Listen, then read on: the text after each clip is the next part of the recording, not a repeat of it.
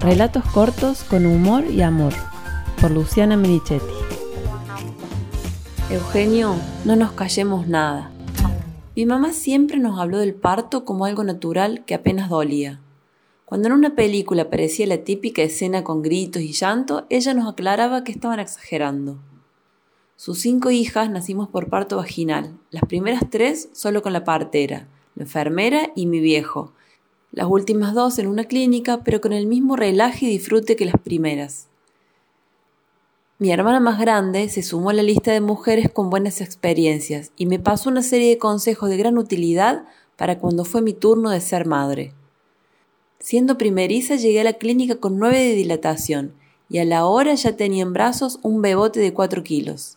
Descontando el dolor insoportable de cada contracción, el tiempo había pasado rápido y dulcemente, contenida por Juan, las enfermeras y el médico de guardia, quien estuvo muy sobre la altura de mi obstetra, que por ser tarde a la noche nos atendió el teléfono una sola vez para recién aparecer al otro día.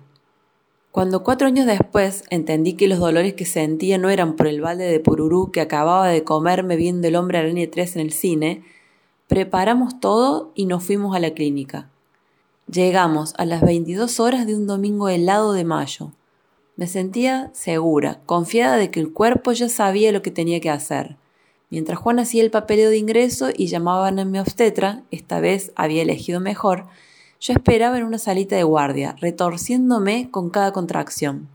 Apenas pasaban me quedaba tranquila, esperando que me hicieran tacto para calcular lo poco que faltaba para conocer el Euge en persona.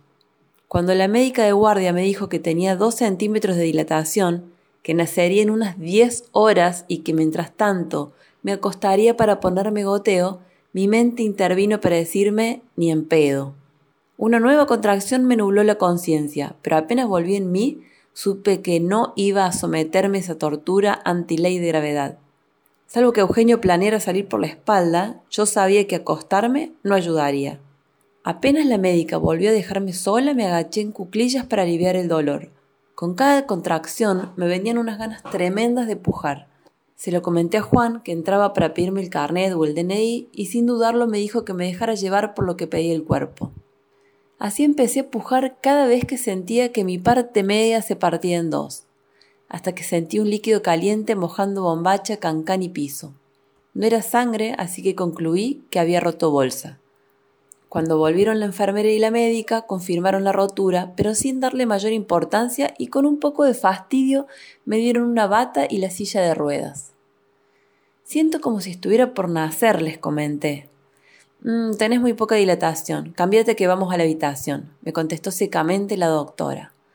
Dos minutos más tarde estábamos Juan, la médica, la enfermera y yo adentro de un ascensor.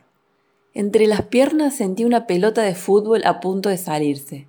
Impresionada ante esa posibilidad, volví a comentarles lo que estaba pasando en mi cuerpo.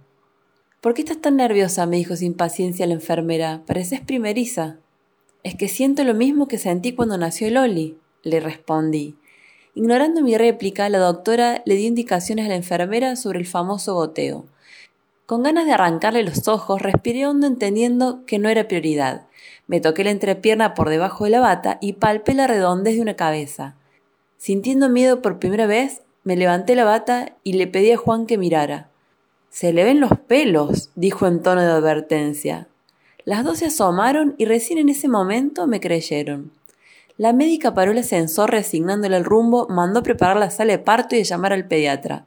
Cuando llegamos al piso, empujó la silla a la máxima velocidad posible. El aire en contra me levantaba la bata y nunca voy a olvidar el gesto de una señora que venía de frente por el pasillo cuando me miró entre las piernas. Seguramente ella cuenta esta anécdota en sus reuniones. Tengo grabada la escena, yo como viéndola desde arriba de un auto en movimiento y ella como viendo un monstruo de dos cabezas. Pidiéndome que por favor aguantara las ganas de pujar, la doctora me acostó en la cama de la sala de parto. Mientras con una mano frenaba la cabeza de Eugenio, con la otra me tiraba desinfectante. Las luces no se habían prendido del todo cuando mi segundo hijo, anticipándonos la tosudez que lo caracteriza, sacó primero su cabeza entera y en un segundo envión el cuerpo completo.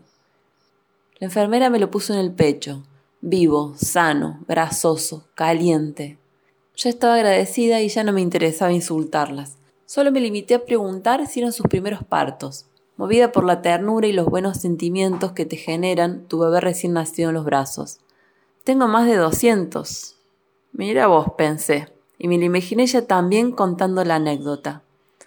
A la mañana siguiente, mi obstetra fue a verme a la habitación. Enterada de todo, me contó que era el tema de conversación del día. Le describí cómo había acelerado el trabajo de parto pujando en cuclillas y como si eso pasara en otro planeta imposible de imitar, me comentó que así parían las bolivianas.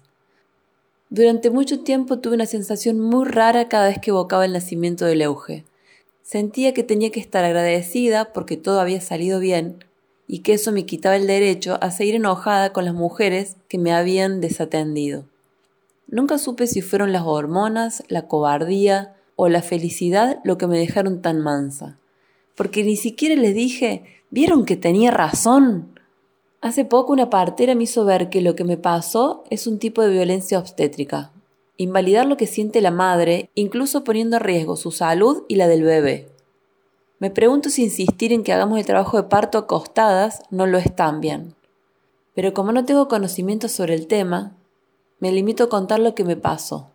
Es mi aporte y mi forma de revancha.